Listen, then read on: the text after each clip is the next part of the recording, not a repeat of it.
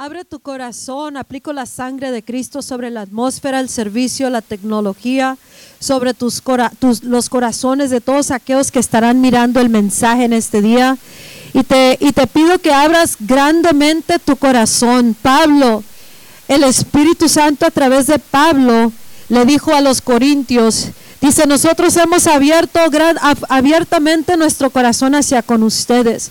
Es Dios mismo como si la Trinidad nos dice, el Padre, el Hijo, el Espíritu Santo nos dice o le decía a los corintios y nos dice a nosotros, nosotros hemos abierto, hemos dado nuestro amor y nuestra totalidad a ustedes. Ahora ustedes abran sus corazones y háganos lugar, denos lugar. Y así esta mañana el Espíritu Santo nos habla y nos prepara y quiero que abras tu corazón en esta mañana, que lo abras bien grande, que, ya no haya ninguna razón del por qué se quede cerrado, ninguna razón, es año nuevo, vida nueva, año nuevo, es ah, un día nuevo y muchas cosas nuevas que está haciendo Dios. Antes de comenzar el mensaje que le titulé, como les dije la otra vez, los fundamentos, los cimientos están siendo sacudidos. The foundations are being shaken. Y este no es un mensaje nomás para un domingo, es un mensaje que debe de mover tu corazón a la acción, tu vida. ¿Para qué? Para que puedas entrar en onda, por decir, que entremos en la onda de la presencia de Dios y el mover de Dios de esta hora, esta generación, esta nación, este, este cuerpo de Cristo y eso va a requerir que quieramos reconocer la voz y que podamos entrar en sus tiempos. Amén. La palabra de Dios nos dice en el libro de Salmos, voy a empezar con esa escritura.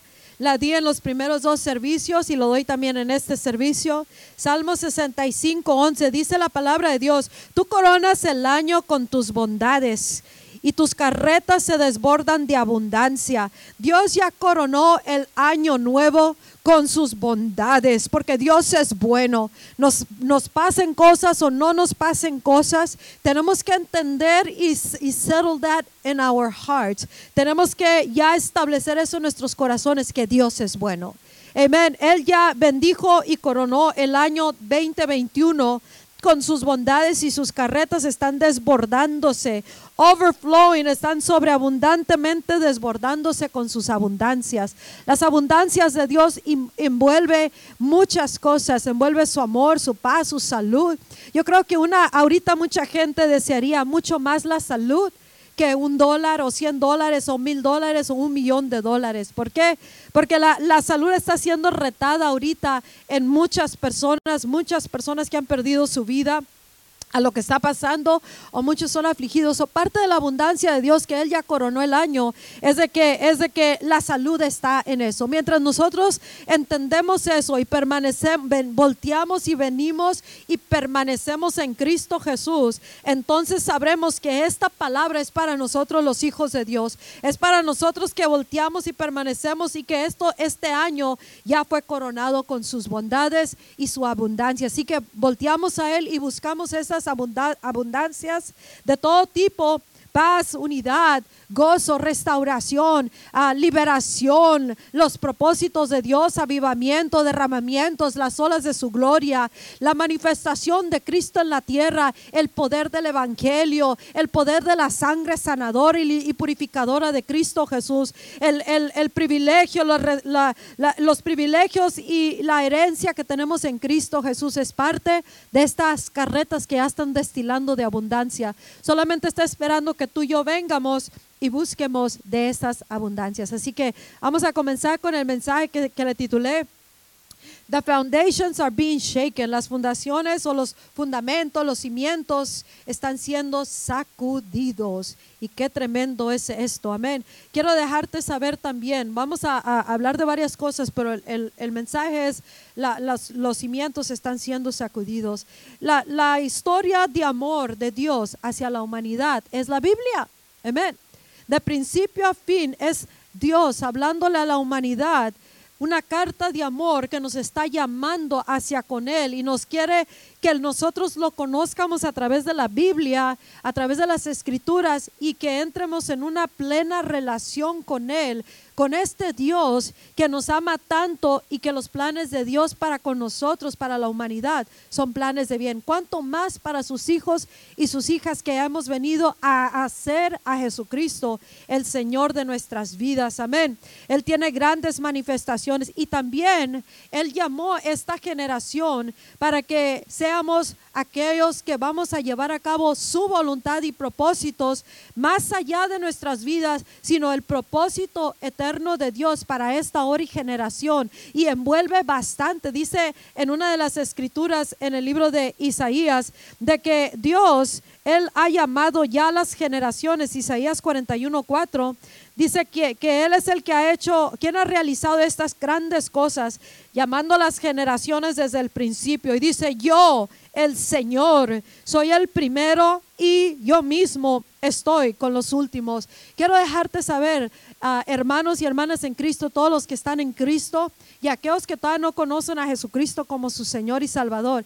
Este es el tiempo más importante de la historia porque nosotros estamos siendo llamados a un posicionamiento que viene de parte de Dios, que Él lo, llamó esta generación desde antes de la fundación del mundo. Él dijo, va a haber una, una generación, una última generación, los últimos discípulos de Jesucristo van a levantarse en tal y tal tiempo y va a haber una grande preparación antes de esa hora y va a haber una grande reforma, una grande restauración, va a haber una grande transformación, al igual que un glorioso movimiento en la última hora de los últimos que serán levantados como la generación antes de la venida de, Jesucristo. Y esa generación somos tú y yo.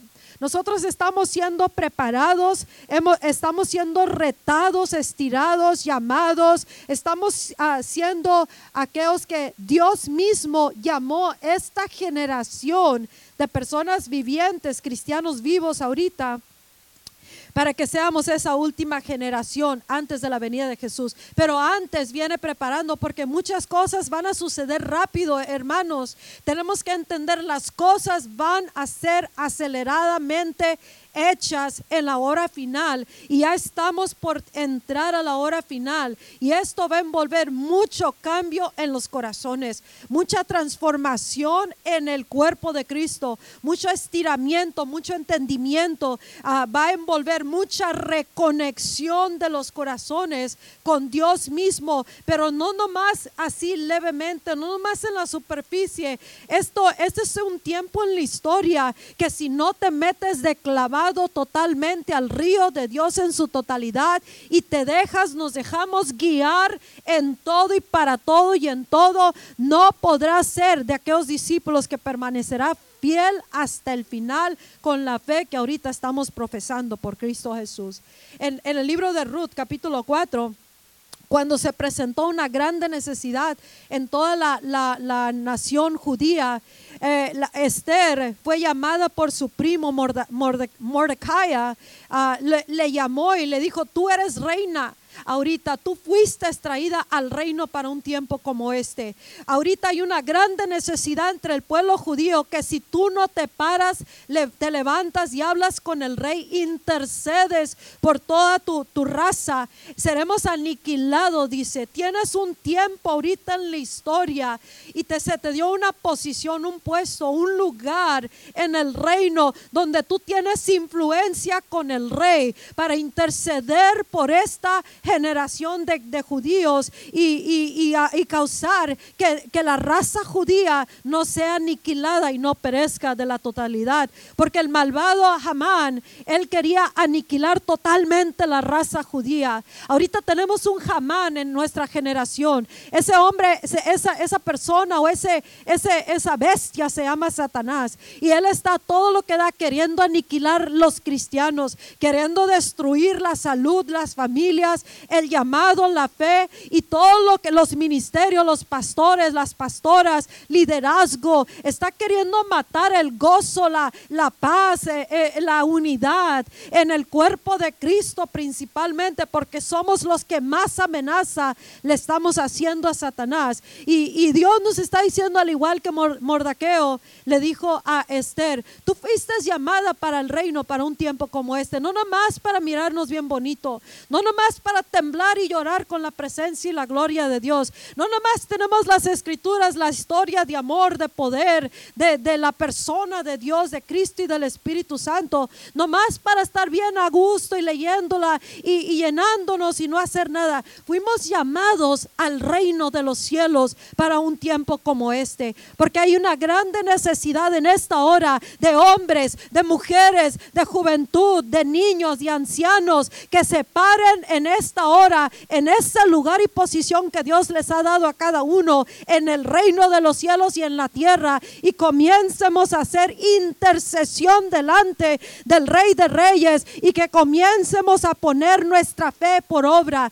que comiencemos a, llamar a la generación arrepentimiento, que comiencemos a traer almas al, al reino de los cielos, que comiencemos a dar lo que tanto se nos ha dado, que la corona del reino se esté brillando porque estamos abriendo nuestra boca y haciendo nuestra porción que nos corresponde en esta hora. Este es un tiempo, iglesia, donde, como le dijo Mordaqueo a, su, a su prima Esther, le dijo, si tú te callas y no, no te levantas, la, la salvación y la liberación vendrá a través de alguien más. Dios siempre, siempre va a encontrar a alguien que sí quiera hacer su voluntad. Él siempre, siempre va a encontrar, si nosotros no nos levantamos, si nosotros no, no dejamos de vivir un cristianismo mediocre, amén medias, o frío, o enojado, ofendido, torcido, sin el espíritu, o lejos de la perfecta voluntad, y, sin saber los tiempos, qué está pasando con los tiempos, el reloj de Dios. Cuando estamos viviendo de esa manera, Dios siempre, siempre, hermano, que se te recalque mucho, que Él siempre, siempre va a encontrar alguien que si quiera hacerlo. Y él dijo, liberación y salvación vendrá a través de alguien más. Iglesia, el poder del Evangelio, si tú no quieres, voy a encontrar otra iglesia. Hermano en Cristo, si tú no quieres, voy a encontrar alguien sin título, sin, sin llamado, sin, sin nada de, de, carisma y gracia. Pero Dios puede levantar, dice, adoradores aún de las piedras si nosotros no le adoramos. Y adorarlo a Dios quiere decir servirlo de todo corazón, servirlo en las buenas y en las malas, servirlo aún en medio de las pandemias con más ganas, con más fuerzas, con más celo, con más poder, con más presencia, con más ganas sabiendo que hay un amán que quiere matar y aniquilar esta generación, no nomás de cristianos, sino arrastrar a toda la humanidad que se pueda llevar al infierno antes que sea lanzado al lago de fuego.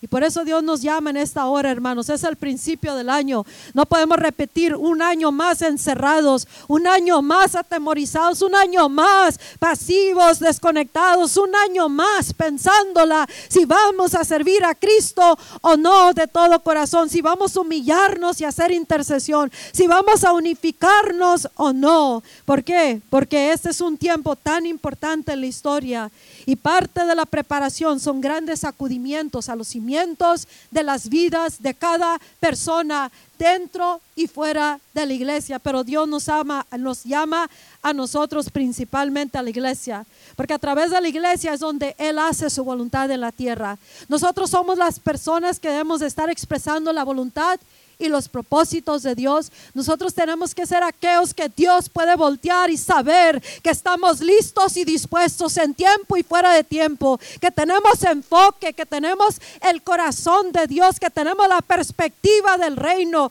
que no nomás estamos echando aire, predicando cosas que no vivimos, sino que lo que hablamos, vivimos, que lo cada día estamos llevando a cabo su perfecta voluntad. Y Dios nos está llamando a través de muchos sacudimientos. ¿Por qué? Porque ahorita hay un grande sacudimiento de las, de las fundaciones o los cimientos en las vidas de cada uno de nosotros. Hay grandes sacudimientos. En el, libro de Primera de Corintios, capítulo 3, versículo 11 nos dice la palabra de Dios, porque nadie puede poner otro fundamento que el que está puesto, el cual es Jesucristo. Nadie puede poner otro fundamento no one can lay any foundation other than the one already laid, which is Jesus Christ. Tal vez tú dices, pero bueno, yo estoy sirviendo a Cristo, pero ahorita vamos a hablar de muchos sacudimientos que está haciendo Dios. Porque este cristianismo, hermanos, ha vivido por mucho tiempo en una manera que va totalmente lejos del verdadero cristianismo y Dios está sacudiendo las naciones. Él dice que en el libro de Ageos que Él sacudirá, hará temblar las naciones, el cielo y la tierra, el mar y todo lo que esté en ello. Dice, voy a hacer temblar, voy a sacudir todas las cosas. Esta pandemia, este lockdown ha sido un gran sacudimiento, pero aún así, hermanos, aún así hay personas que están están resistiendo la voluntad de Dios, que aún así viven carnalmente, que aún así siguen desconectados de Dios, aún así rehusan levantarse como verdaderos cristianos, aún así, aunque están puestos en el reino y traídos para un tiempo como este, rehusan, rehusan adorar a Dios con sus vidas, rehusan hacer su voluntad. Y por eso Dios dice, estoy listo, estoy a punto de llamar a piedras que se levanten a adorarme, que hagan mi perfecta voluntad. Hasta debajo del puente Él puede mandar su espíritu y levantar a alguien que ni siquiera lo conoce ni lo busca. Y nomás con eso Dios hará su perfecta voluntad. Si nosotros no entendemos que los, los, los sacudimientos son para traernos y conectarnos con el que nos ama. Con su perfecta voluntad. Amén. Con todo lo que Él quiere hacer. Nuestra fe el fundamento de nuestra fe. Hace, hace unos servicios le di un poquito del testimonio de una mujer que, está en el libro de los mártires. Y esa mujer perdió la mamá, la suegra y a su niño de siete años lo, los despedazaron, los hicieron pedazos con machetes. Y, toda la aldea se la llevaron unos, ah, mataron la mayoría. Y ella se fue corriendo junto con su hija de 10 años, después se separaron y todo eso. Pero algo que le dijo su, su, esta mujer a su hija y a su hijo, 10 años y 7 años, dice, tuve, tuve una conversación con mis hijos, la, la conversación más difícil que yo pude haber tenido con mis hijos. En ese momento que los musulmanes, los jihad, los que vienen y matan son, son malos. Dice, esa, esa maldad no es humana, es algo sobrehumano. Este es un Hamán, este es un Satanás que está metido a través de personas que persiguen a los cristianos o a través de circunstancias y cosas que están sacudiendo y nos van a sacudir nuestra fe, los cimientos, en qué estás basando tu fe. La fe está en tu fe, la fe está en tu dinero, la fe está en quién está contigo, la fe está en que tienes marido, la fe en qué está fundada tu fe, en que tienes la tecnología, tecnología más reciente, que no te ha llegado el coronavirus ¿en qué está fundada tu fe? Porque no podemos poner ningún otro fundamento porque ahorita está siendo sacudido y si no está edificado en la roca, los matrimonios no permanecen, las iglesias se cierran, las personas se enferman y mueren. Si no estamos fundando en la roca esto, los hijos se pierden, se desbalagan, se deshace esto, se deshace aquello. Eh, el, activismo y el anticristo se pasea, el ocultismo, el satanismo. ¿Por qué? Porque el cristiano está siendo sacudido su fe para que regrese al fundamento, el único fundamento, the only foundation en lo que debemos de fundar nuestra fe, que se llama Jesucristo, el que lo venció todo el que es Señor y debe de ser Señor en nuestras vidas. Si nosotros lo aceptamos o no como Señor, si vivimos para Él como si es Señor o no, eso no le quita a Él que Él es el Señor.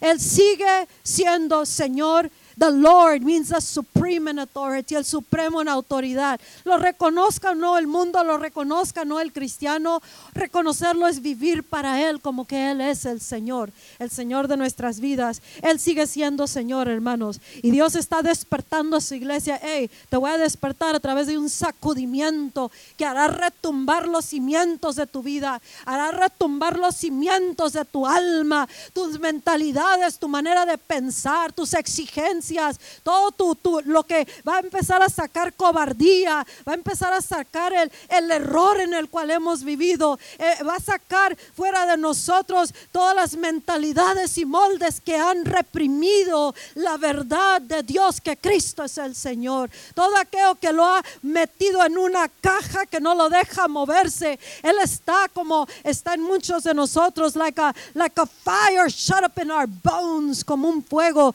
que está requemando nuestros huesos, que quiere salir desbordado y expresar la verdadera eh, comunión que tiene uno con Cristo. Y esta, este fundamento que le dice a todos, Él es Señor, Él es el Salvador, Él es el sanador, es el reparador, el restaurador, Él es el, el ayudador, el consejero, el príncipe de paz, el juez de jueces, Él es el legislador, Él es el que está gobernando por siempre y para siempre, Él es el que está a la diestra del Padre sobre todo principado y potestad, Él es el que fue puesto como cabeza de la iglesia y la iglesia que no tiene a Cristo como su cabeza no es la verdadera iglesia, la iglesia somos nosotros. Así que estamos siendo despertados y sacudidos con estas realidades. ¿Por qué? Porque nuestra fe va a ser retada. Y regresando a mi historia de esta mujer, ¿cuál es la conversación más difícil que tú has tenido que tener con tus hijos? Para aquellos que son padres. Oh, ¿cuál, cuál iPad quieres? ¿Este o este? No, yo quiero este. Eh, y se enojan los hijos y controlan a los padres. ¿Cuál es la conversación más difícil que has tenido con tu esposo, tu esposa, con tu iglesia, con tus padres, con tus, con tus hermanos? ¿Cuál es la, la conversación más difícil que tú has tenido que tener con alguien en esta hora, hermanos? Yo casi te lo puedo garantizar que no ha sido como esta, esta conversación. Somos cobardes, le sacamos la vuelta a la verdad, nos encubrimos la, la mentira, no queremos enfrentar con las realidades nos está sacudiendo algo, pero ni aún así queremos reconocer qué tan mal nos estamos nosotros, qué tan lejos nos hemos desviado, qué tan suave y pasivo hemos vivido para Cristo y cómo hemos representado a Dios o mal representado a Dios. Esta mujer, la conversación más difícil que tuvo que tener con un niño de siete años y una niña de diez, le dijo, mi hijo, mi hija, les voy a hablar algo, una verdad, algo que va a suceder. Si ustedes si ustedes dicen que son cristianos, posiblemente morirán. Ella sabía que iban a morir el momento que dijeran que eran cristianos. Y dice, posiblemente vivirá, morirán, les dijo. Y antes de que su mamá pudiera seguir adelante, los dos niños dijeron, nosotros no vamos a negar que somos cristianos, porque Cristo es nuestro Salvador. Entonces ella, ella misma se quedó asombrada de que sus hijos a temprana edad, ellos mismos eligieron a Cristo aún mirando toda la, la muerte que estaba sucediendo en su aldea en todas sus familias. Y, esa, esa conversación, ¿cuándo fue la última vez que hemos tenido la conversación con alguien a tal grado en nuestras vidas? En la iglesia, hermano, por favor, conéctese al servicio. Esa no es conversación difícil, hermano. Esa es una negligencia de nuestras partes, de que no queremos reconocer con nuestras vidas que Jesucristo es el Señor, que nuestras vidas pasan cosas muchas veces porque Dios está sacudiendo los cimientos en lo que estamos basando nuestras vidas, cómo estamos viviendo, porque nos quiere meter a que entremos en la totalidad de nuestras vidas y propósito en Dios. O en otras ocasiones porque nosotros mismos no lo atraemos. Y vuelvo a repetir, esta mujer perdió a su mamá, su suegra y a su niño de siete años. Ella miró cuando lo despedazaron con machetes. ¿Por qué? Porque, porque eran cristianos y porque rehusaron. Dijo, yo sabía que mi fe en Cristo me iba a llevar y atravesaría todo lo que yo tenía que enfrentar por causa de mi fe. Eh, en mi fe yo sabía que me iba a llevar hasta el final, me mataran, me, me golpearan, me torturaran, me, me violaran, no importa que fuera el fin de mi vida por ser cristiana, yo sabía que mi fe no me iba a dejar en el camino, sino que iba a poder terminar sin negar a Jesucristo. ¿Cómo está tu fe en este día? Porque parte de los sacudimientos de esta hora es que Dios está retando, sacudiendo los cimientos. Porque si nuestra fe está basado en que todo esté bien, el aire, el clima esté bien, el canto esté bien cantado, entonces estaremos bien con Cristo. Mientras tenga, ah, me, da, me da curiosidad cuando miro tanta gente publicar en el Facebook, le doy gracias a Dios porque mi matrimonio está bien. Le doy gracias a Dios por mi hijo y mi hija. Le doy gracias a Dios porque Dios ha sido tan bueno y nos ha mantenido. Y yo me quedo pensando, pues qué bueno, ¿verdad? Que nos vaya bien porque Dios es bueno. But what if it doesn't? ¿Qué si se te, se te va el marido? ¿Qué si se enferma tu hijo? ¿Qué si se muere tu papá? ¿Qué si tiene un accidente alguien y ya no está? Que si de repente estás, estás ah, ah, fundando tu fe o tu caminar o tu seguir a Cristo eh, en que tienes trabajo, que tienes salud, que tienes familia? Que si de repente te abandona todo y pierdes todo? ¿Cómo estará tu fe? ¿Te llevará hasta el final? ¿O, o en ese momento vendrá un cambio interno que te sacará de los caminos del Señor. Escucha, el enemigo está todo lo que da, retando la fe de todos, moliéndonos la fe, aplastando la fe, a causando que quieramos abandonar, que dejamos de creer, que nos ofendamos, nos enojemos a tal grado porque sabe que si nos puede meter en ese estado de ser, ya perdió el reino una persona efectiva y poderosa porque ya Dios no fluye a través de esa persona. Nuestras fundas, nuestros cimientos están siendo sacudidos. Nuestra fe, ¿en qué estamos confiando? ¿En qué estamos a nosotros? Mira la, pandemia, el día que me dio esta palabra, eh, eh, cuando dije yo misma pensé en el camino, cuando fui a comprar mandado, en los días que estuvo el pastor muy, muy malo. En cuanto salí, dije, the foundations are being shaken. Todos los fundamentos están siendo sacudidos cuando confiamos en el gobierno, cuando confiamos en que todo está bien, cuando confiamos que nos despertamos y podemos respirar bien, entonces está bien el cristianismo. Pero si no, si algo va mal en esta generación, la gente lo primero que abandona es a Cristo. Lo primero que niega con sus palabras, con sus hechos, con su comportamiento es a Cristo. Entonces Dios dice, Dios, yo los estoy llamando, sacudiendo sus fundamentos, porque Él quiere que no estemos basando nuestro caminar, nuestra fe en nada más que en el que es Señor, en Jesucristo. No de boca, no de labios, no de palabras, porque todos podemos hablar re bonito y vivir muy mal para Cristo. Y Dios nos está llamando, ¿por qué? Porque Él sabe que esta generación fue llamada para hacer una gloriosa obra, pero Él no nos va a dar lo más precioso de su espíritu, no nos va a dar la totalidad de su gloria, no vamos a ser portadores de la gloria, al menos que vengamos al fundamento original que se llama Jesucristo. No a un cristianismo suave o vivido conforme a como nos lo han presentado o lo hemos escogido. Y, no conforme a cómo nos sintamos. ¿Tú crees que la gente, la mujer se sintió bonito o, cómo se sentiría mirar que su madre estaba, la estaban macheteando a muerte, a morir? ¿Cómo, le, cómo, te, cómo te pasaría? ¿Qué te pasaría en la mente en ese momento? ¿Y, qué es la conversación más difícil que tú has tenido que hacer con alguien?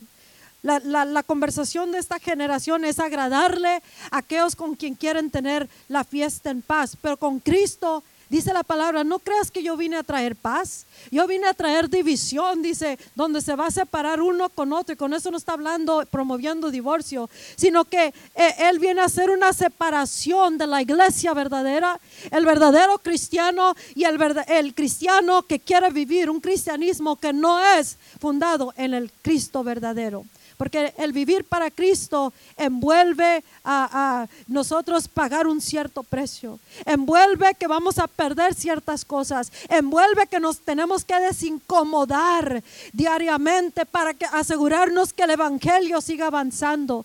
El cristiano en esta generación no está enfocado en el propósito de Dios, está enfocado en su propia vida. Y Dios está sacudiendo los cimientos. Él está sacudiendo los fundamentos. ¿Cuántos pueden decir, creo que ahí estoy yo? Dios me está sacudiendo mi, mi, mi caminar. Los matrimonios están siendo sacudidos. El, el, cimiento, si el cimiento no está en la roca, hermano, no va a permanecer ese matrimonio, no porque no hay poder en Cristo, sino porque no hay un fundamento verdadero y cada quien tendrá que optar por hacer lo que es correcto delante de Dios y no adorar a Dios como adoran todos los demás o no dejar que nos quite la sensibilidad del verdadero cristianismo, sino que volteemos a Dios y aunque aunque esté sacudido fuerte los cimientos, que no quede nada, Señor. Todo lo que se nos ha pegado, todo lo que hemos metido, lo, lo que hemos traído, todo lo que nos ha dividido de Cristo en lugar de unificarnos y todo lo que nos ha dividido como cuerpo de Cristo, tendremos que querer dejarlo ir en estos sacudimientos. ¿Por qué? Porque el único que va a permanecer es Cristo. Él es el único que va a permanecer y el Cristo en nosotros. Por eso estos cimientos están siendo sacudidos. ¿En qué estás confiando? ¿En qué está basada tu fe? ¿En qué está basado eh, el creer? ¿En qué está basado tu caminar? ¿En que tengamos trabajo, dinero, salud? ¿O en qué está fundado? ¿Qué si, qué si tu niño lo matara a alguien porque dice que no quiere negar a Cristo? ¿Cómo reaccionarías tú o qué acción tomarías? ¿Seguiría tu fe al 100? Seguiría al 100 hasta el final, no negando a Cristo. Y esas son cosas súper exageradamente difíciles para mirar, pero tenemos que por lo menos analizar nuestras vidas y decir, los, los cimientos en mi fe, en mi caminar están siendo sacudidos. ¿Qué voy a hacer con el sacudimiento? ¿Qué voy a hacer? Voy a entrarle y ponerme en la posición que Dios me dio en el reino y empezar a traer el evangelio verdadero, empezar a cambiar las ciudades, empezar a entrarle a, agarrar, bien, como dicen, el toro por los cuernos, empezar a reprender todas las fortalezas que han estado matando tanta gente. ¿Qué voy a hacer? ¿Me voy a quedar en este estado de pavor, de temor? ¿Cómo voy a quedarme? ¿O voy a poner mi fe y mi confianza en el que lo ha vencido todo? ¿Lo haremos el Señor una vez más de la iglesia? Porque si, si estamos fundando, hay cuánta gente, hermano, eh, eh, eh, ha hablado tanta palabra que no es de Dios. Cuánta revelación, cuántos sueños se ha dado que no es de parte del Espíritu Santo. Esas cosas están siendo sacudidas porque Dios no se mueve por adivinación, se mueve por revelación. Y Dios está regresando a su iglesia a que venga a una total dependencia del Espíritu Santo. Estaba comentando con el pastor que hasta molesto es esto, mirar que tantos profetas o cuánta gente está dando opinión de, lo que va a ser eh, la profecía de las elecciones de Estados Unidos. ¿Dónde estaban ellos antes de la pandemia? Porque no daban palabra para prevenir a la humanidad de esta pandemia.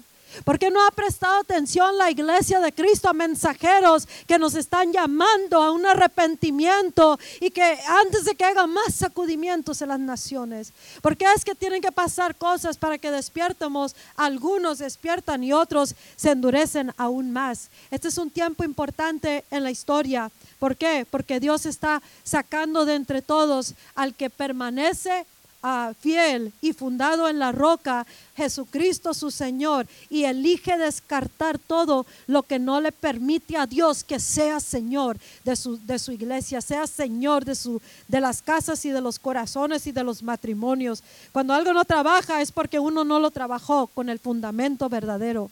Porque el momento que nosotros ponemos a Cristo, siempre va a trabajar las cosas y eso será sin compromise. No tendremos que rebajar nuestro compromiso con Dios para agradarle al hombre, para agradarle a la mujer, para agradarle al marido, a los hijos, a esto y aquello y el otro, sino que nuestra fe tendrá que ser fundada en este fundamento. Dice que nadie puede poner nada más en ese fundamento que ya fue puesto, que se llama Jesucristo.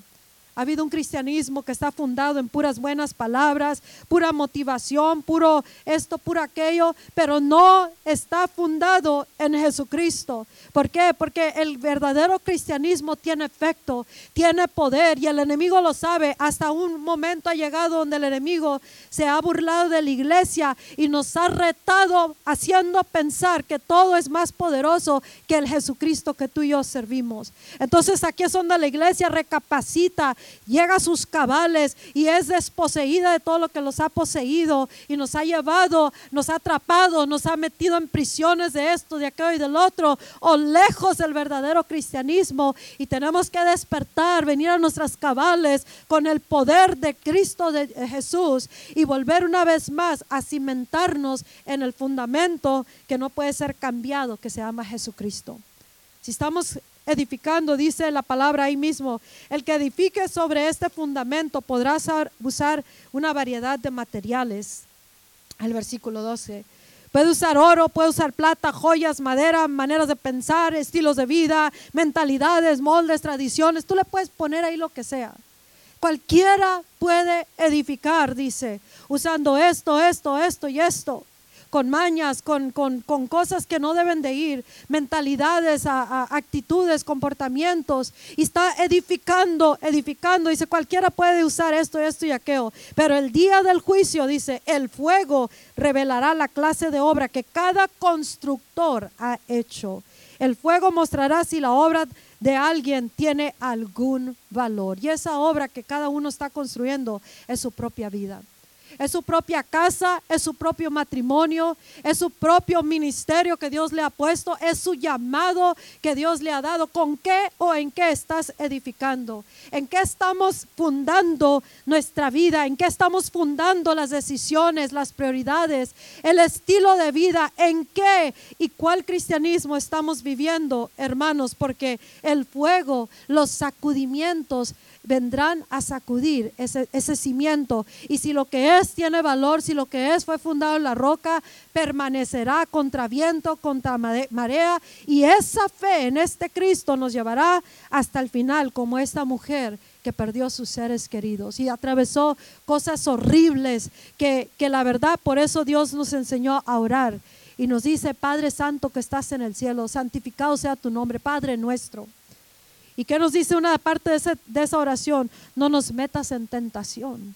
O sea, no nos metas en pruebas tan difíciles que, que nuestra alma quiera abandonarte, Señor no nos metas en tentación. Estos tiempos, hermanos, donde nuestros cimientos están siendo sacudidos, tenemos que caminar con mucho más reverencia a Dios, mucho más temor a Dios, porque en un instante, hermano, puedes amanecer con una, enfermedad terminal, puedes despertar y de repente te llaman que alguien perdió la vida en de tus seres queridos. De repente se deja venir el enemigo y empieza a hacer una persecución contra el cristiano en América. De repente pueden suceder las cosas donde Dios permite el sacudimiento a ver dónde va a quedar parado o dónde va a caer el cristiano, aquel que profesa el cristianismo.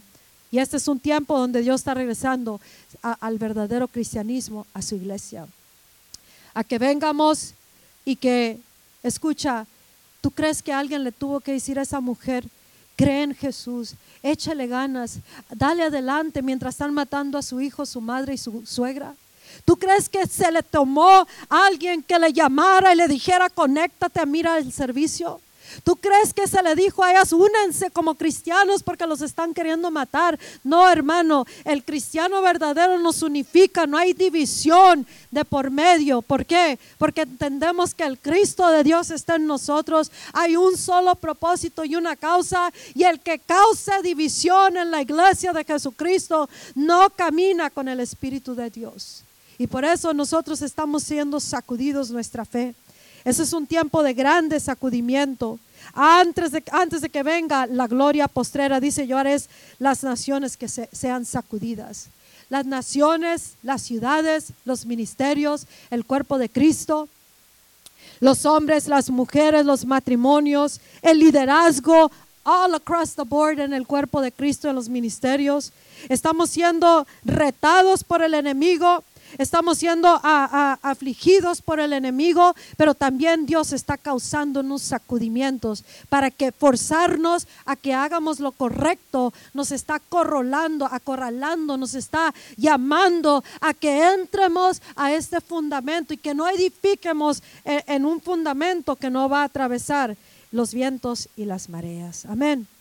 Este es un tiempo para que todos los cristianos nos unamos y nos juntemos nuestras las fuerzas, join forces, unamos nuestras fuerzas, tanto local, nacional, global, estemos unificados, hermanos. A eso nos está llamando Dios. Unifíquense con Cristo. Unifiquen su corazón, su mente, su espíritu, su alma. Levántense en esta hora del reino de los cielos que los he traído, porque si no, yo llamaré aún las piedras a que sean mis adoradores y lleven a cabo el llamado que yo les he puesto a ustedes desde aún antes de la fundación del mundo. Él nos está llamando al verdadero cristianismo. Si algo más o alguien más es más importante, dice, tú no eres digno de ser mi, mi discípulo. No puedes, no puedes por más que quieras. Porque si algo es más importante o alguien es más importante y Jesucristo no es Señor, entonces eso causará tropiezo seguro en la vida de un cristiano. Si nuestra manera de pensar, nuestras actitudes, el pecado o el pasado o las cosas que, son contrarias a la voluntad de Dios o, o tiempos pasados que ya debemos de dejar, si eso se interpone y le dejamos que eso nos gobierne, eso es nuestro Señor. Jesucristo no es Señor y no estamos edificando en Jesucristo. Pero si sí volteamos a Jesucristo de nuestros caminos, de las tradiciones, de la, de la, eh, como en otros países hay mucha cultura que se mete en el camino y Jesucristo no puede ser Señor.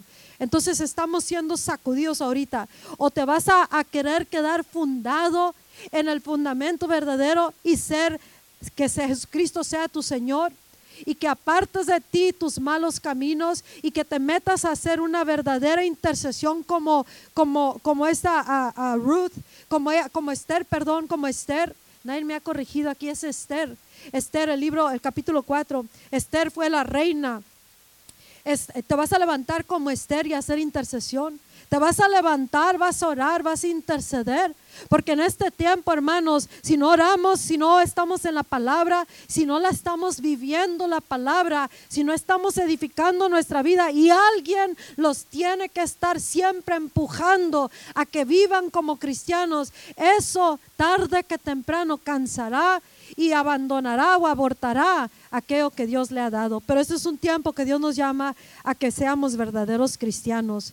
El cristiano verdadero is being called right now. Estamos siendo llamados no nomás a venir a servir en una iglesia, a vivir nuestra vida como un culto de adoración a Dios y que empecemos a proclamar las buenas nuevas, que preparemos al mundo para la venida de Jesucristo, que salgamos de la cueva si estamos que en depresión, que estamos en esto, aquello o en el otro, que salgamos de la prisión en la cual nos hemos metido, nos ha metido el enemigo.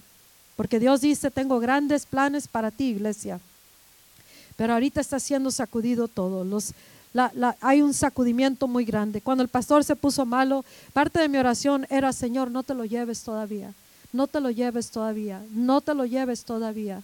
Y, te, y, temía que, a como se miró el pastor, temía que, que muriera. Pero también tenemos que tener una certeza, hermano hermanos, que si Dios nos dio promesas y todavía no las miramos y Él dijo que las vamos a ver, de eso nos agarramos.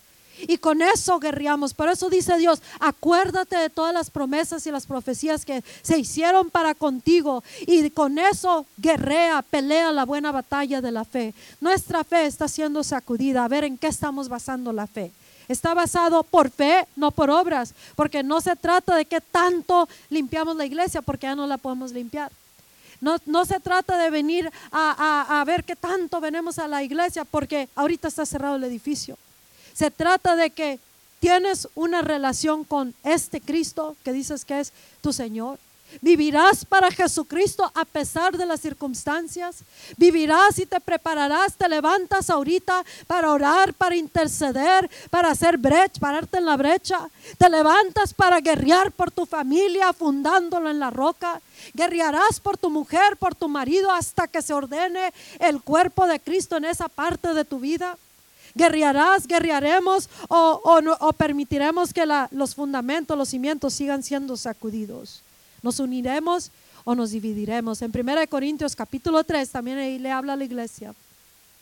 Y ahí le dice, hermanos, yo no les puedo hablar como si fueran espirituales, sino como carnales, porque mientras hay pleitos y divisiones y envidias, entonces no les puedo hablar a ustedes como alguien maduros. Les quiero dar, les quiero dar eh, el, el ribeye steak y ustedes todavía con lechita. Todavía no, no pueden dar la palabra, todavía no pueden salvar almas, todavía no pueden salvar sus matrimonios, todavía no se pueden decidir si van a servir a Cristo o no lo van a servir, si van a ser testigos fieles de Jesucristo, si van a, a, llevarlo su fe hasta, hasta el final o en el camino terminarán. ¿Por qué? Porque no se han decidido. Y Dios nos llama a una completa unidad, hermanos. Dice, quiero que sean en el primer capítulo de Primera de Corintios, quiero que estén unificados en pensamiento y en mente, en nuestras maneras de caminar y, cómo vamos caminando. Eh, no podemos caminar divididos como iglesia porque no va a permanecer como familia. ¿Por qué? Porque Dios nos llama a una unificación. Si tú estás edificando en Jesucristo, no a tu manera, sino a como es verdaderamente y alguien más está haciendo lo mismo y alguien más y alguien más y alguien más, eso nos va a unificar. Donde quiera que hay división, porque es que alguien no está fundando 100% en el fundamento. O alguien está eligiendo otro cristianismo, o alguien está siendo rebelde, o alguien está siendo llevado en otro lado. Y Dios dice, no, no, no, estoy sacudiendo las cosas. O te metes 100% y te unificas con el resto de los cristianos. Escucha, esta, esta mujer se unificó con los pocos que pudo, pudieron librar la muerte y esos pocos cristianos se unieron como nunca antes. No había quien los pudiera dividir. ¿Por qué? Porque entre ellos se cuidaban, entre ellos se fortalecían, entre ellos oraban delante de Dios, entre ellos esperaban la muerte de parte de aquellos que los habían capturado. Y así debe de ser el cristiano. Nos persigan para matarnos físicamente o no, así debe de ser la iglesia de Jesucristo. Y todo lo demás, si hay división, si hay favoritismo, si hay, si hay prejuicios, si hay, si hay todo algo que nos divide entre, entre, entre hermanos en Cristo, entonces alguien no está fundando en el Cristo verdadero y no es el Señor. Pero Dios nos llama a que no haya división. Amén. Nos debemos de humillar delante de Dios y, y, reconocer nuestras áreas donde nosotros necesitamos cambiar.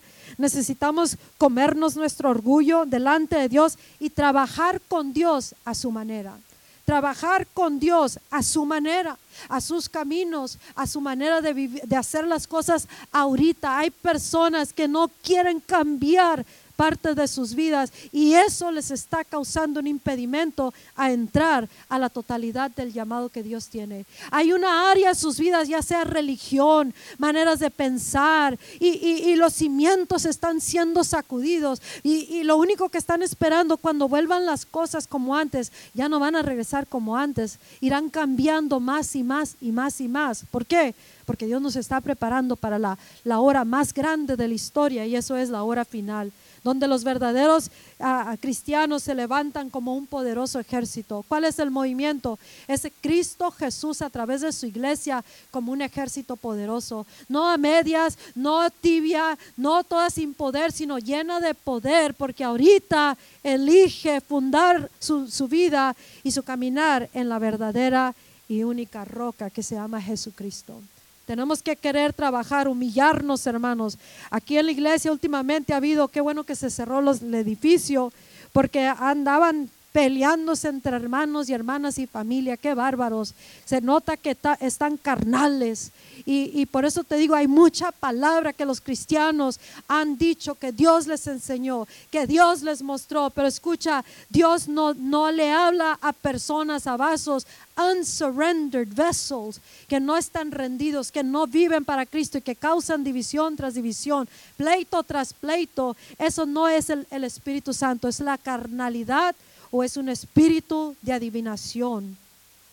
Y Dios nos está llamando a que quieramos trabajar el uno con el otro, el otro entendiendo de que ahorita o nos unificamos y somos más poderosos y efectivos en contra de todas las fuerzas de las tinieblas que se ha dejado venir y tendremos efecto con Dios, humillándonos delante de Dios y tendremos efecto en salvar muchas vidas de, de esta plaga de mortandad. Hay muchos pastores que han sido afligidos con el coronavirus.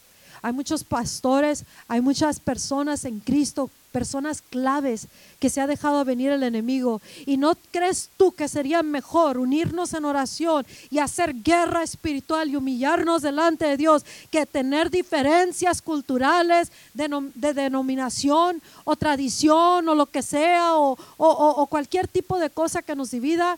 Eh, sería más efectivo y el diablo lo sabe. Por eso el Espíritu Santo nos viene diciendo, hey, vengo sacudiendo sus fundamentos, vengo sacudiendo tu manera de hacer las cosas. Si quieres permanecer nomás una sola parte del cuerpo de Cristo y no tener parte con nadie más, Él va a seguir sacudiendo eso hasta que uno ceda y se entregue de, de todo corazón y podamos ser unificados como un solo cuerpo, un solo espíritu, una fe, un Cristo, un Salvador, un fundamento que se llama Jesucristo. Y Él nos llama a que estamos siendo sacudidos el fundamento, los cimientos, para que trabajemos, queramos trabajar con Dios a su manera y trabajar el uno con el otro a su manera. Amén. Aquí lo que tú piensas sale de sobra. Aquí lo que yo pienso y opino sale de sobra. ¿Qué dice Dios? ¿Qué dice Dios en medio de tu caos en tu casa? ¿Qué dice Dios en medio del caos de Estados Unidos? ¿Qué dice Dios en medio del ministerio? ¿Qué dice Dios en medio de esa situación, esta pandemia? ¿Qué dice Dios? ¿Qué dices Dios? Porque queremos fundar nuestra vida y caminar de acuerdo a tu voluntad. ¿Qué dice Dios cuando sales de esa casa? ¿Qué dice Dios? ¿Qué dice? ¿Qué está diciendo Dios? Porque eso es lo que debe de enfocarse la iglesia. Mientras la iglesia no oiga lo que Dios está hablando, andará desbalagada por todos lados y con caos tras caos, pérdida tras pérdida, ataque contra ataque y no veremos la voluntad de Dios. Dice, dice Juan el Bautista, le dijo a los fariseos cuando vinieron a oír el mensaje de Juan el Bautista. Este es un tiempo, hermanos, donde el, Juan el Bautista mensajero se levanta y tú y yo somos los mensajeros, donde tenemos que regresar a Dios, hacer las cosas a lo que Él nos está pidiendo ahorita para posicionarnos para lo más glorioso que viene. Pero ahorita tenemos que ceder nuestros derechos. Tenemos que ceder mentalidades, tenemos que ceder traumas y dolores y excusas y todo lo que quiera interponerse en la voluntad de Dios. Y así cuando vinieron estos religiosos, eh, eh, Juan el Bautista los reprendió y es cuando les dijo generación de víboras o, esta cría de víboras, dice. ¿Quién les dio el mensaje a ustedes para que, para que se, se vayan lejos de la ira de Dios? O sea, ¿quién les dijo a ustedes ah, que, pueden venir y, recibir este mensaje para que así los libre de la ira de Dios? Escucha, la ira de Dios tiene un día y una hora señalado para cada uno. Y, Dios, no está, eh, eh, Dios no está retardando su promesa, pero Él quiere que todos vengamos al arrepentimiento arrepentimiento de nuestras maneras de vivir, del cristianismo, por nuestra generación, por nuestra nación. Y, Él quiere, está esperando pacientemente porque Él no quiere que ni uno perezca. La historia de la Biblia es una historia de amor. La historia de Jesucristo es la historia del amor de Dios por la humanidad. El amor de Jesucristo se mostró en cuando aún siendo pecadores, Cristo murió por nosotros para salvarnos y para salvar a la humanidad y para llevar a cabo sus propósitos y para traer toda una generación a la salvación de, las, de la aniquilación de este Amán que es Satanás. Porque Satanás está esperando la alma de cada uno que se quiera dejar. De cada uno que se puede llevar al infierno. Y si los puede enfermar ahorita, entre medio de la pandemia, se está escondiendo Satanás. Este es un enemigo, como dice nuestro presidente, un enemigo, ¿cómo se dice? invisible enemy. Es un enemigo invisible, pero es más visible. ¿Por qué? Porque podemos mirar el efecto el efecto de muerte, de enfermedad, deterioración y tanta cosa que se está moviendo. ¿Dónde está el cristiano verdadero que se puede levantar en poder? ¿Dónde está? Porque Dios está sacudiendo los cimientos. Aquí estoy, Señor, aquí estoy, Señor, aquí estoy. ¿Qué es lo que tengo que aprender de esto? ¿Qué es lo que tengo que hacer para ordenar mi vida de una vez por todas? ¿Cómo le voy a hacer para unificarme 100%? Así como tan rápido que divide alguien a una familia, a un ministerio, así de rápido puedes cambiar y unificar al cuerpo de Cristo. Así mismo puedes trabajar. Dice la Biblia que somos buenos para hacer lo malo, pero malos para hacer lo bueno. Y Dios nos está llamando a que seamos sabios por la sabiduría de Dios. Y Juan el Bautista le dijo a estos hombres en Lucas 3, le dijo, produzcan fruto. Dice, el hacha ya está en la raíz del árbol. El árbol somos nosotros. El árbol somos los cristianos, los ministerios, el cuerpo de Cristo. El árbol es la, el ser humano. Dice, el hacha ya está listo en la raíz del árbol. Produzcan fruto en mantenerse en arrepentimiento, en keeping with repentance. ¿Qué quiere decir eso? ¿Quieren que les explique qué quiere decir eso? Amén. Quiere decir, si tú te arrepentiste y dijiste, yo voy a caminar con Cristo, mi fe va a ser en Él. Todos estos sacudimientos fueron para mi bien. Y, tú dices, me arrepiento de haber hecho eso. Entonces tú tienes que, tenemos que producir fruto que dice, el arrepentimiento fue genuino. Si nosotros decimos, yo quiero servir al Cristo hasta el resto de mis días, y Él te llama a un arrepentimiento, cambia eso que está en tu vida. Deja eso en lo que te metiste. Empieza a caminar de esta manera. Alíñate con mis tiempos. Deja el prejuicio, la cultura, la tradición. Haz lo que tengas que hacer. Produce ese fruto que dice, estoy verdaderamente cambiado internamente. Y así nos llama en esta hora. ¿Por qué? Porque Dios está alineando a su iglesia con su corazón con su llamado, con sus propósitos y por eso los fundamentos, los cimientos están siendo, ah, están siendo sacudidos. Así que la pregunta para ti en esta hora es, ¿quieres, ¿quieres vivir para Cristo? ¿Quieres adorar a Cristo en espíritu y en verdad? Porque el que, el que adora a Cristo no es cantarle a Cristo, es vivir una vida que le dice, estoy adorando al, al que es Señor. Mi vida, mis decisiones dice, este es el Cristo que yo predico. Este es el Cristo para el cual yo vivo. Este es el Cristo que en tiempo y fuera de tiempo yo puedo hablar palabra en cualquier momento, en cualquier lugar y traer sanidad, liberación, salvación, restauración. Amén. ¿Por qué? Porque el Cristo que estamos diciendo que vivimos y profesamos es el que está viviéndose a través de nuestras vidas. Una de las cosas que dije el otro día, que Dios nos está preparando a través de brokenness, brokenness, quebrantamiento. Él no nos manda las muertes, Él no nos manda enfermedad porque Él murió por, por, la salvación de las almas y para sanidad, para librarnos de la enfermedad, de la muerte, para darnos, eh, eh, él, él ya lo venció todo. Así de que si nosotros estamos pasando cosas, el enemigo se está paseando hasta que nosotros entendamos, Dios no me quiere enfermo, Dios no me quiere así, Dios no me quiere así, y nos tenemos que levantar, pero ¿cómo? Fundados en la roca verdadera viviendo esa vida conforme a su perfecta voluntad. Y conforme a, ese, el quebrantamiento que estoy hablando, es donde cuando Dios dice, haz las cosas de esta manera. Y ahí es, es donde nosotros nos quebranta esto, pues, cuando elegimos hacerlo a su manera. El orgullo, eh, eh, las mentalidades, cosas que, estamos pasando, aún en medio, como le decía a, a Dios, no te lo lleves todavía, Señor no te los lleves. Incluso tenemos un acuerdo el pastor y yo que yo soy la que me voy primero. Amén. ¿Estamos de acuerdo? Ok. Pero en realidad es cuando Dios diga.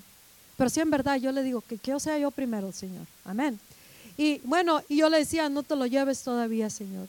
Pero mi alma, no porque yo me estaba preparando para la derrota, porque yo sabía que yo, si yo me levantaba en guerra espiritual, y con las promesas y arreglaba mi vida si yo tenía algo que tenía que arreglar. O sea, en ese momento hubo un quebrantamiento para el bien de la vida de, mi esposo, del pastor, para el bien del el propósito que todavía no se había cumplido.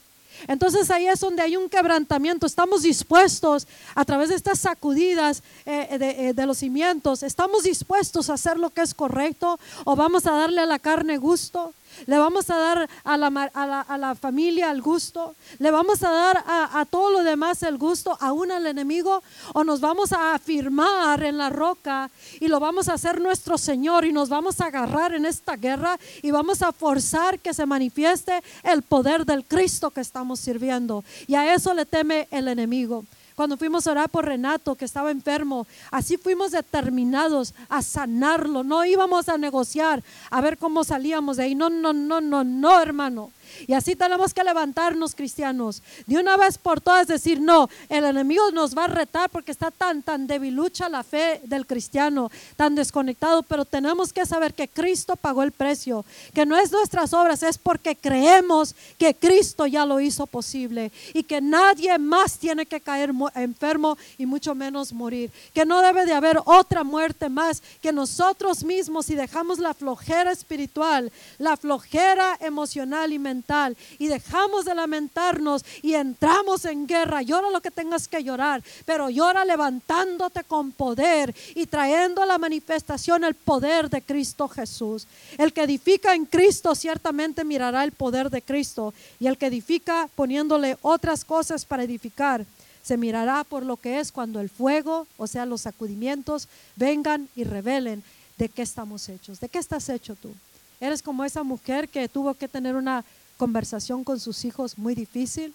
¿Cuál es la conversación más difícil que tú has tenido? Aún contigo mismo, ¿qué vas a hacer? ¿Vas a dejar la casa o te vas a quedar? ¿Vas a dejar la iglesia o te vas a quedar? Esas no son conversaciones, esa es, esa es carnalidad, hermanos. Y tenemos que voltear a un verdadero cristianismo porque Dios está levantando hombres y mujeres, jóvenes y niños. Aún si decimos nosotros que yo sea la piedra esa, Señor, que tú levantas. Si alguien más no quiere, Señor, aquí estoy yo. Pero ya levántate, levantémonos y no esperemos más, porque ahorita está sucediendo. ¿Qué, qué quebrantamientos has estado que tenido que pasar? ¿Qué pérdida tuviste que atravesar? ¿Qué, pleitos, qué cosas, qué errores? has cometido que, que te ha causado que vengas a un, a un humble and contrite spirit, un corazón contrito y humillado delante de Dios, que está produciendo frutos de arrepentimiento. Hay personas que han dejado sus maridos, la verdad, qué tremendo. Y para ya no pecar, se van con otras personas. Y para ya no pecar, se casan. ¿Tú qué crees? ¿Que Dios mira con placer eso? Él quiere que las personas guerremos con el fundamento de Cristo y establezcamos la voluntad de Dios. Y ahí es donde se define un verdadero cristianismo, del que no lo es. Amén. Es fácil hablar de la iglesia y es fácil hablar de los cristianos cuando no viven para Cristo. Pero cuando uno vive para Cristo, diariamente enfrentaremos, como dice Pablo, retos, luchas, enfrentaremos a tormentas, enfrentaremos críticas, enfrentaremos tantas cosas, pero todo lo puedo en Cristo que me fortalece. Y nosotros estamos aquí para servir al Señor de señores, para agradarle a Dios y agradándole a Dios tendremos que estar en unificación el uno con el otro, porque no podemos vivir para Cristo y divididos el uno con el otro, así no trabaja Dios, amén. Y, y a través de todo lo que hemos estado pasando, localmente, globalmente, nacionalmente, familiar, ministerial, iglesia, cuerpo de Cristo, tenemos que aprender algo. Tenemos que aprender que Dios nos está llamando a esta preparación y que su historia de amor quiere vivirla a través de, su, de la vida nuestra, a través de aquello que Él nos ha hablado y que no hay nombres eh, que, que, que bajo el, el cual podamos tener salvación excepto el nombre de Cristo. Él es Señor. Todo tiene que ceder ante el nombre de Jesucristo. El miércoles, primeramente Dios, ahora sí que tenemos que hablar esto todo el tiempo. Si es la voluntad de Dios, viviremos para dar el mensaje el miércoles. The Lord willing. ¿Cuánto hemos caminado en una arrogancia como que sí vamos a vivir para siempre? Que no, no nos vamos a enfermar, que la iglesia siempre va a estar abierta, que los pastores siempre van a estar ahí, que siempre les van a estar echando aire para que ande el hermano, siga adelante, haga lo correcto. No, ese es un tiempo de definición, hermanos, porque mañana puede que ya no esté yo y tenga que dar el mensaje a alguien más. Entonces, por eso, si eh, the Lord willing, Dios quiere, aquí estaremos el miércoles y quiero hablarte del nombre de Jesucristo. Amén. El nombre de Jesucristo es poderoso. El nombre de Jesucristo está, está en nosotros, el Cristo este. Y el, el enemigo lo sabe. Y por eso lo ha retado tanto el nombre de Jesús, el Cristo de Dios. Pero ante el nombre que es sobre todo nombre, Dios le dio el nombre que es el sumo, es superior a todos los nombres. Y ante ese nombre dice, se doblará toda rodilla quiera o no el mundo espiritual y el mundo terrenal, toda rodilla. Hay muchos en el infierno ahorita lamentándose porque no aceptaron a Jesús. Pero tú y yo tenemos la oportunidad de hacer Jesús nuestro Señor y nuestro Salvador. Y todos los días vivir para Cristo y, y afirmar nuestra fe, porque ahorita está siendo sacudida esta fe. Afirmar nuestra fe en el fundamento que es en Cristo Jesús. Este es tiempo de gran quebrantamiento, pero no del malo. Si te está yendo mal porque no vives para Cristo bien, entonces ese no es un quebrantamiento de parte de Dios. Dice que cuando Dios nos, nos causa que, que ah, ah, ¿cómo se dice? Repentance, que vengamos a un arrepentimiento y nos hace hasta llorar. Dice, that leads you to, that repentance, ese arrepentimiento te trae a la salvación y no tienes, no te puedes, uh, there's no regret, no, no regret. No, no hay arrepentimiento en eso, o sea, qué malo. Cuando en la vida pasamos en la tierra sin, y, y pasamos cosas difíciles y están fuera los propósitos de Dios, son duros, son duros y nos deja un sabor muy amargo. Pero cuando Dios causa a través de estos sacudimientos que vengamos al arrepentimiento, siempre va a ser para vida, para salvación y no nos dejará nada de qué lamentarnos, ni estar amargados, ni nada de eso. Pero si, es, si está pasando eso, es porque algo hemos permitido y eso es parte de lo que Dios quiere sacar de nosotros. Quiere alinear a su iglesia, quiere sacarnos de un conformismo, quiere sacarnos de, estar viviendo ah, débiles en el Evangelio y quiere sacarnos de, de ser posesión del enemigo porque no nos paramos en el nombre de Jesucristo con la autoridad de Cristo. Todo lo podemos en Cristo que nos fortalece. Todo, absolutamente todo lo podemos si queremos. Amén. Y en esto Dios nos va a sacar también los sacudimientos de todo, todo el temor, toda la carnalidad, todo lo que no quiere ceder de la carne hacia con Dios y nos está llamando a una dependencia total en Dios, en Cristo Jesús, porque para eso nos ha llamado Dios en esta hora. ¿Quieres vivir tu vida para Cristo como Él quiere usar tu vida? Escucha, el precio que nos cueste, lo que tengamos que dejar, lo que tengamos que cambiar, lo que tengamos que revertir, lo que donde nos tengamos que alinear, los moldes que tengamos que dejar, todas estas cosas tienen que cada uno decidir dejarlo y fundar su vida en Jesucristo. Y si lo hacemos, tienes la mejor vida por delante los mejores años por delante. Y si ya estamos avanzados en edad, los pocos o muchos años que nos restan van a ser sobrenaturalmente, exageradamente gloriosos y mucho se realizará en el tiempo de la hora final. En el libro de Hechos capítulo 4, después voy a dar dos historias y ya terminamos. En el libro de Hechos, ah, cuando, cuando los religiosos quisieron silenciar a Pedro y Juan por haber usado el nombre de Jesús para sanar a, este hombre que estaba paralítico de por vida. Y ellos vinieron a orar y se unieron como cristianos. Ahorita tenemos que unirnos como cristianos, orar, orar delante de Dios, usar el poder del nombre de Cristo para establecer orden, para levantar la iglesia a otro nivel, la iglesia de Cristo en todo el mundo y localmente. Y ellos dicen que oraron y el lugar donde estaban orando fue sacudido, dice. It was shaken con su oración y vino un derramamiento del Espíritu Santo otra vez. Dios quiere también sacudir el lugar donde estemos con el poder del Espíritu Santo que se derrama y que causa que seamos empoderados aún más, porque ellos dijeron, Señor, mira las amenazas del enemigo que quieren callar a tu iglesia. Mira las amenazas de la pandemia, mira las amenazas del anticristo, mira las amenazas de esta separación, mira las amenazas de los síntomas, mira las amenazas, Dios, mira las amenazas de los anarquistas, mira las amenazas de toda la apostasía, mira las amenazas, Señor, de los gobernadores terrenales, mira las amenazas de los principados en los lugares celestiales, mira las amenazas, extiende tu mano, dice, y grandes milagros y señales. Danos más poder y denuedo para hablar tu palabra sin temor.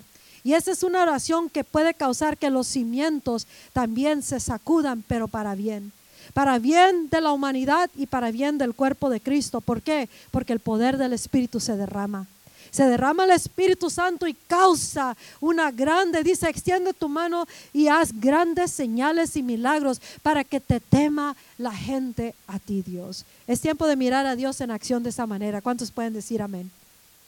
Es tiempo de causar con nuestras oraciones. ¿Cuándo fue la última vez que oraste si tembló la tierra? Porque estabas orando de esta manera y Dios extendió su mano y derramó su Espíritu Santo. Hermanos, no nos dejemos desenfocar con los problemas, las niñerías, las inmadureces, las divisiones, el enfriamiento. Es tiempo de que la iglesia corra a la llama y se encienda una vez más el fuego consumidor internamente que causa que esta lámpara, esta antorcha esté brillando a todo el mundo y esté trayendo la salvación del mundo a la tierra, que es Cristo Jesús. Y en otra ocasión también, en el libro de Hechos, y con esa historia cerramos. En el libro de Hechos capítulo 16, Pablo y discípulos iban caminando y había una mujer con un espíritu de adivinación que, detrás de ellos decía por muchos días, decía, estos son los hijos del Dios Altísimo. Ellos hablan el camino de la salvación, síganlos. Y por muchos días, hasta que Pablo se, se indignó a tal grado que volteó y le dijo al Espíritu, cállate y sal de ella. Y en ese momento salió, es tiempo de decirle al espíritu de adivinación que se ha metido en los cristianos, en la iglesia, cállate y sal de la iglesia, porque no vas a hablar más en el nombre de Jesús cuando no es el Espíritu Santo. Es tiempo de callar el espíritu familiar, el espíritu de adivinación, que todos lo dicen como que Dios les habló y no es el Espíritu Santo. Ha desviado, ha infectado, ha afectado, ha dividido, ha enojado, ha separado, ha sacado de los caminos de Dios, ha causado efecto del ocultismo en el cuerpo de Cristo y la casa de Dios será llamada casa de oración, no casa de adivinación. No estamos aquí para adivinarle a nadie, estamos aquí para adorar a Dios, para orar a Dios. Extienda tu mano y haz grandes señales en la tierra para que la gente te tema, Señor. ¿Y sabes qué le pasó? A Pablo y a Silas los metieron a la cárcel. Así de que ellos no lloraron, ¿qué vamos a hacer? ¿Cómo le vamos a hacer? Ellos los metieron al calabozo, lo más profundo de la celda. Entonces el enemigo no se va a quedar callado, va a tratar de querernos meter en una celda de algo. Pero tú y yo tenemos que tomar la actitud de estos discípulos. El verdadero cristianismo tiene que reverdecer una vez más. Tiene que reverdecer en la iglesia de Jesucristo. Ellos dicen que estaban encadenados en el calabozo lo más profundo de la celda y a medianoche dice que ellos estaban cantándole himnos a Dios y orando. Es tiempo que la iglesia ore, casa de oración. Nosotros somos la iglesia. Nosotros somos el templo y Dios quiere derramar su espíritu en su templo. Él quiere derramar su gloria para ser portadores de su gloria. Él quiere dar un bautismo de sabiduría, un bautismo de conocimiento. Él quiere darnos el bautismo del Espíritu Santo. Él quiere darnos el fuego que enciende la llama una vez más en su iglesia. Y la iglesia sale como una luz que está iluminando en todo el mundo. Y ellos estaban cantándole himnos a Dios. No tenían el grupo de alabanza, no tenían el piano, no tenían, no cantaban ni, ni bien, cantaban como nosotros el trío de este, de este día, ¿verdad? Pero ¿sabes qué tenían? Tenían al Espíritu Santo y tenían el verdadero cristianismo, tenían el fundamento que se llama Cristo y Cristo era su Señor. Y cuando ellos estaban orando y cantando, ¿qué, ¿sabes qué pasó? Dice que los cimientos de la prisión fueron sacudidos. Y esos cimientos no pudieron sostener las, las cadenas con quien tenían a, aprisionados, a, agriados a estos siervos de Dios. Las prisiones se abrieron. Los demás, los demás que estaban en la prisión estaban oyéndolos cantar y orar. ¿Qué está oyendo el mundo de la iglesia ahorita? Quejar y adivinar qué está oyendo de nosotros. O está oyendo una iglesia orando, intercediendo, clamando, liberando pastores de la muerte, de los hospitales, a los enfermos, la familia, el coronavirus, lo estamos expulsando. Estamos causando que se, que se sacudan los cimientos de la prisión de aquí de la tierra y que salga libre el cristiano, salga libre las personas que están a nuestro alrededor. Es tiempo, iglesia, de permitir que los sacudimientos de parte de Dios a los cimientos, todo lo que no es un fundamento verdadero, que lo dejemos, lo descartemos, que nos dejemos cambiar, moldear, estirar y que, y que vengamos al verdadero cristianismo, porque un verdadero cristiano El momento que abre su boca va a causar que, se, que los cimientos de todas las prisiones se empiecen a estremecer y que haya un grande derramamiento del Espíritu Santo. Es tiempo de causar avivamiento. Ya no vamos a esperar 10 años, hermanos. Yo no sé tú, pero yo no quiero esperar 10 años para el avivamiento. Azusa en Los Ángeles, a 10 días de oración y ayuno y cayó el derramamiento que cambió toda la, la generación. Y nosotros tenemos que voltear ya y voltear y orar hasta que se abran los cimientos de la prisión que dice que la iglesia no puede reunirse, que tiene que estar encerrado en la casa atemorizado por el coronavirus. El que tiene que tener miedo, ¿a poco no creen que es el coronavirus? El China virus que dice el, el, presidente ah, Trump. Ese es un, un silent o un invisible enemy. Es, es, es fuerte, es feo, es horrible eso.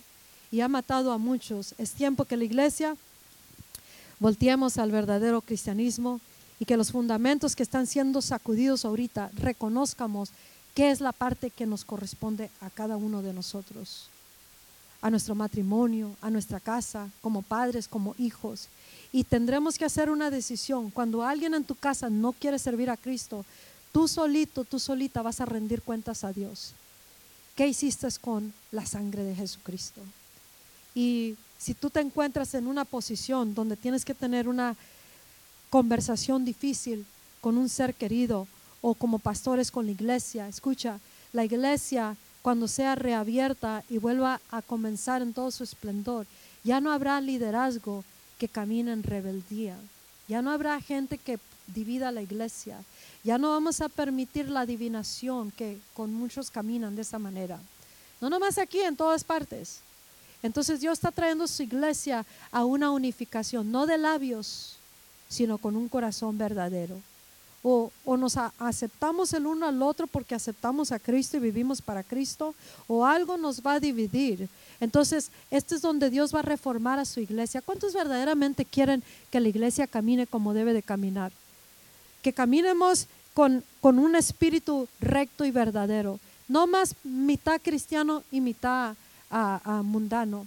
No más prejuicios. En la iglesia de Jesucristo, el hombre y la mujer, el joven y el niño tienen un lugar en el reino. Hemos sido revestidos con Cristo y caminemos con ese porte que Dios nos ha dado. Y si las cosas ya no son como de costumbre, qué bueno que ya te diste cuenta, ahora hay que caminar con Dios a esta transición histórica que va a pasar, no, muy, muy, no mucho más días de, este, de esta fecha, no, no van a ser años, sino que va a venir un glorioso derramamiento y ya para entonces ya tenemos que estar preparados, oyendo la voz de esta generación, la voz de el Juan el Bautista preparando el camino y diciéndonos, regresa al verdadero cristianismo. Y reconoce las señales que estás sacudiendo, en qué estás basando y fundando tu fe. Cristo Jesús. Nadie puede edificar en nadie más o, o si edifican de otra manera, no se llevará a cabo. El fuego lo revelará por lo que es. Y no pienses que no llegará el día donde Dios nos va a llamar a cuentas, porque llegará el día. Y queremos que el día que nos llame a cuentas estemos en nuestro lugar, como debemos de estar, a todo lo que da. Escucha, cada uno tiene un glorioso llamamiento. No te menosprecies, no pienses que tú no tienes llamado. Todos tienen un llamado y como somos la generación precursora antes de la venida de Jesús, es, esto es extremadamente poderoso y el diablo lo sabe. Ahora cada uno de, en Cristo tiene que saberlo. Amén, amén. ¿Estamos? ¿Cuántos recibieron la palabra en este día? Vamos a ponernos de pie ahí donde tú estás y vamos a, arreglar cuentas con Dios. Qué bueno que no hay ahorita música todavía. o sí, súbanse. Pero ahí en tu casa, Tú decides en este día quién es el Señor de tu vida. Tu esposo, tu mujer, tus hijos, tus mentalidades, tu pasado, tu dolor, la, aceptación o el rechazo. ¿Qué es lo que es el Señor de tu vida? La pandemia, los dolores, el temor, la adivinación se metió en tu vida, el pecado, los que han hecho decisiones equivocadas. Dice la palabra, hey, el hacha ya está, ya está en la raíz del árbol y está a punto de darle, de, cortar ese árbol, a, produzcan fruto de acuerdo a su arrepentimiento. Si tú dices, yo quiero servir a Cristo, no podemos, dice mi mamá, eh, allá en, Sonora, tienen algo que, una bebida que se llama pinole. Sí, sí, ¿sabes cuál es ese? Pinole este es, es una bebida que la hacen que, de maíz molido, ¿no? Sí, el maíz, dice mi mamá, que tienen un dicho, no puedes comer pinol y chiflar a la misma vez. No podemos vivir para Cristo y vivir en el pecado a la misma vez. O te arrepientes y cambias la manera. Vivimos completamente para Cristo y por fe, por obras, no, por fe. Ya somos salvos y lavados del pecado, porque no podremos estar adentro, un pie adentro y un pie afuera y creer que vamos a entrar en gloria. No, para ser portadores de la gloria o totalmente o nada, 100%. Así de que Dios nos llama en esta hora a esta generación a un arrepentimiento. ¿Por qué no le dices a Dios? Vamos a decirle todos a Dios en este día que queremos hacerlo nuestro Señor a Jesucristo. Jesucristo, en este momento nos arrepentimos de todo nuestro pecado. Y solamente di esto si verdaderamente estás arrepentido. Amén. Y el Espíritu Santo te ayuda en las debilidades, dice la palabra de Dios. Él nos ayuda a que, a que, a que permanezcamos salvos hasta el final. Vamos a pedirle, Espíritu Santo, ayúdanos en todo lo que cada rato nos quiere a sacar de los caminos, enfriar o, causar que vivamos un cristianismo que no es. Quita todo temor, todo aquello que hemos permitido o que el enemigo se ha aprovechado de nosotros. Trae esta iglesia de Cristo, de esta generación, de regreso a ti, en donde quiera que has estado sacudiendo las, los cimientos en nuestra vida, en nuestra casa, en nuestra manera de ser padres, hijos, líderes, pastores, iglesia, ministerio, a nuestro caminar, nuestro hablar, como personas con negocios, en el trabajo, en el público, en secreto, en todas partes. Tráenos una vez más a ti, Señor. Tráenos y deposita en nosotros un hambre para vivir de acuerdo a tu perfecta voluntad. No queremos ningún otro cimiento más que Cristo Jesús. No queremos división de contigo ni el uno con el otro. Queremos vivir unificados contigo, Cristo Jesús. Perdona nuestros tantos pecados. Perdona los pecados de tu iglesia. Perdona el pecado de esta generación. Perdona el pecado de nuestra nación. Perdona el pecado del gobierno. Perdona el pecado y la avaricia de los corazones del cristiano que ha estado viviendo de esa manera. Perdona todo el pecado, las decisiones, el enfriamiento. Perdona, Señor, a la iglesia que ha caminado en el espíritu de adivinación, que hemos caminado con ese espíritu, le hemos permitido, no lo hemos callado cuando debimos, que cerramos el ojo cuando vimos algo que debíamos de haber parado, puesto el alto. Perdónanos por la rebelión, Padre. Perdona por todos aquellos que se han dejado guiar por espíritu de división, por ese espíritu que ha causado división entre hermanos y hermanas en Cristo, entre ministerios en el cuerpo de Cristo, entre familia. Perdona, Señor, que no hemos reconocido qué tan poderoso es el nombre de Jesucristo y que no lo hemos usado la autoridad y el poder para ponerle el alto a las fuerzas satánicas, para pararnos en la brecha. Perdónanos, Señor, en esta hora y causa en nosotros tu espíritu que hagamos fruto que es digno de arrepentimiento, Señor, que muestra el arrepentimiento internos. Y principalmente también te pedimos, danos de beber de tu presencia. Queremos tu Espíritu Santo, queremos que se sacudan los cimientos de este mundo, de esta nación, de esta generación que causa que te tema a, tu nombre esta generación. Causa que la oración de tus hijos que ahorita hemos regresado cause ese sacudimiento a los cimientos, que causa que tu nombre sea reverenciado, que sea adorado, que sea temido y que sea temido tu pueblo por el Cristo que vive y se manifiesta en tu iglesia. Oh Señor, pon esa palabra profética en tu pueblo. No espíritu de adivinación, lo reprendemos fuera de la iglesia. Reprendemos sueños y visiones, reprendemos todas esas supuestas ah, predicciones que son mentira o que son las emociones o la carnalidad todos esos depósitos de las tinieblas que se han sido dados al pueblo de Dios, en esta hora que venga el fuego de Dios y lo revele, Señor, que no permanezca lo que no es tuyo. Queda reprendida cada palabra desarraigada de los corazones de tu iglesia, de todo lo que recibimos, permitimos, hablamos o soltamos que no venía en tu Espíritu Santo. En esta hora solamente le damos el lugar al Espíritu de Dios.